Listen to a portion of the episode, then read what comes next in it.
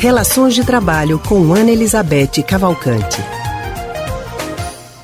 E nós já estamos ao telefone com Ana Elizabeth Cavalcante, que é psicóloga e psicanalista do Centro de Pesquisa em Psicanálise e Linguagem, CPPL, e hoje Ana Elizabeth vai conversar com a gente sobre piadas de conteúdo sexual no trabalho. Ana Elizabeth, boa tarde.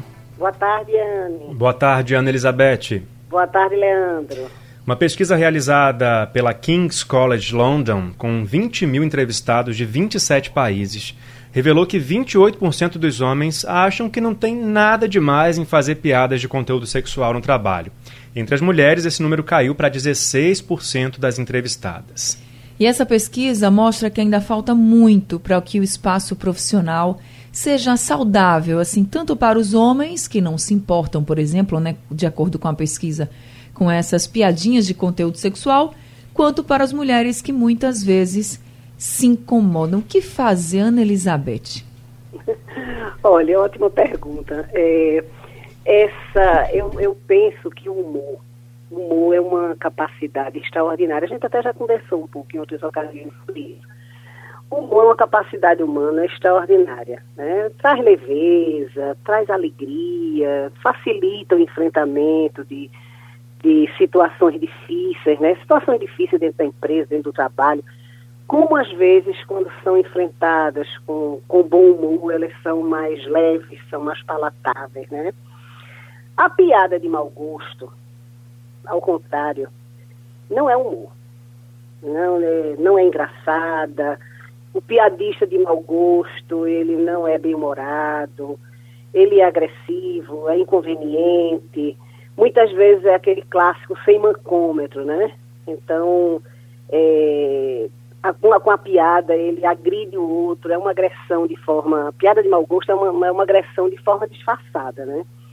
E, ao contrário de trazer a leveza de que eu estava falando antes, traz tensão, tensiona o ambiente. E, geralmente, a piada de mau gosto carrega também muito preconceito, né? Ele, ela é dirigida e a agressividade que ela contém é muito dirigida né, a, a, a, a, é, aqueles que são alvo do preconceito, alvos do preconceito. Então, no caso da piada de cunho sexual, ela é, pode ser agressiva, né? E geralmente se dirige com muita frequência às mulheres, que são alvo de preconceito no, no, no ambiente de trabalho, sem dúvida. Por isso que não é por acaso que os homens acham muito engraçado, acham, acham que não tem nada demais com uma pesquisa. Não só essa pesquisa, tem outras pesquisas que também mostram resultados semelhantes. Os homens acham tudo bem, legal, engraçado, e as mulheres se incomodam e acham que não, que não tem nada de legal nisso, né? Porque é, isso diz de que as mulheres, né, vou dizer até nós, né, eu, você, Anne, é, ainda somos mesmo alvo né, de muito preconceito e, sobretudo, no espaço de trabalho, somos alvo de preconceito. Então, é, as agressões veiculadas por essas, por essas piadas de, de cunho sexual muitas vezes reforçam né, essa posição preconceituosa de desigualdade em relação à mulher, de desqualificação no ambiente de trabalho. Então, por isso, quando vocês perguntam assim, como a empresa deve se comportar diante disso, eu acho, diante dessa prática, eu diria assim, curta e grossamente, com tolerância zero a esse tipo de prática. Meu ponto de vista, essa atitude discriminatória deve ser, fazer parte, não é, essa, essa, essa barra desse tipo de comportamento, desse tipo de, de, de, de comportamento discriminatório, agressivo, ele deve ser encarado como um valor da empresa, um valor de qualquer organização. Isso deve estar claro para todos aqueles que frequentam que frequentam a empresa, né? Tolerância zero a esse tipo de coisa, né?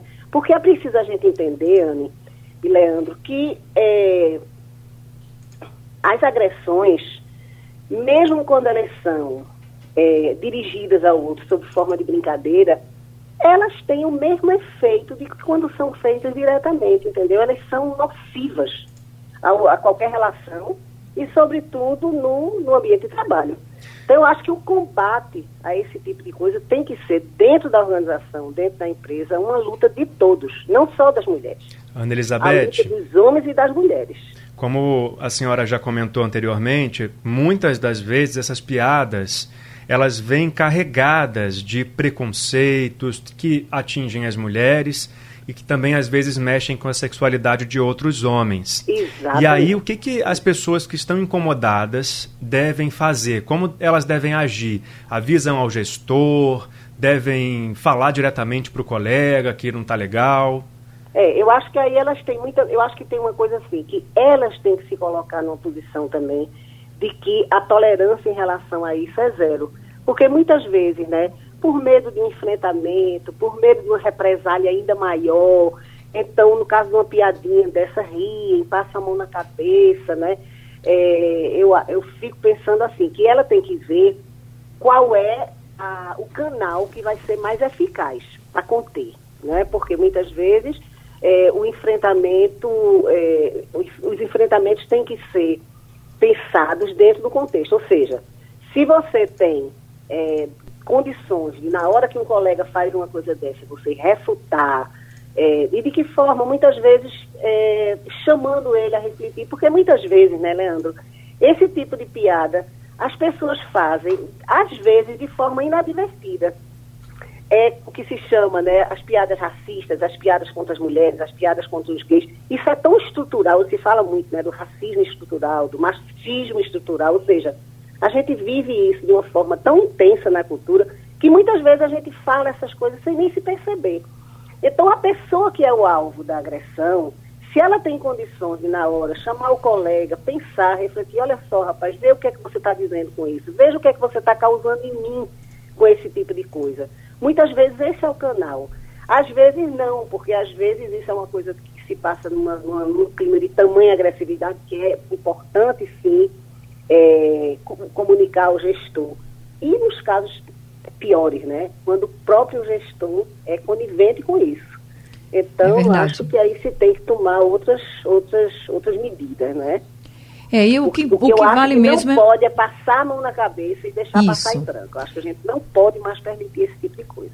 E não, eu, era isso que eu ia concluir aqui, que o que a gente não pode aceitar mais é esse tipo de piada e a gente ficar calado. Se está incomodando você, vai lá e fala.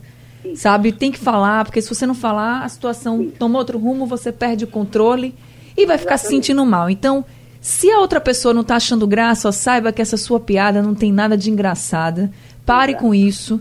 E se você é uma pessoa sem noção e continua, que os outros tenham noção e vão atrás e falem mesmo, como a Ana Elizabeth falou, procura o gestor, fala diretamente, vê uma forma, mas não deixe isso passar em branco não, porque aí sim é que você vai ficar sofrendo muito. Ana Elizabeth, então, muito obrigada, viu, por conversar Boa... com a gente mais uma vez. Obrigado, Boa tarde para você e para os ouvintes. Boa tarde e até semana que vem. A gente acabou de conversar com Ana Elizabeth Cavalcante, que é psicóloga, psicanalista do Centro de Pesquisa e Psicanálise e Linguagem, CPPL.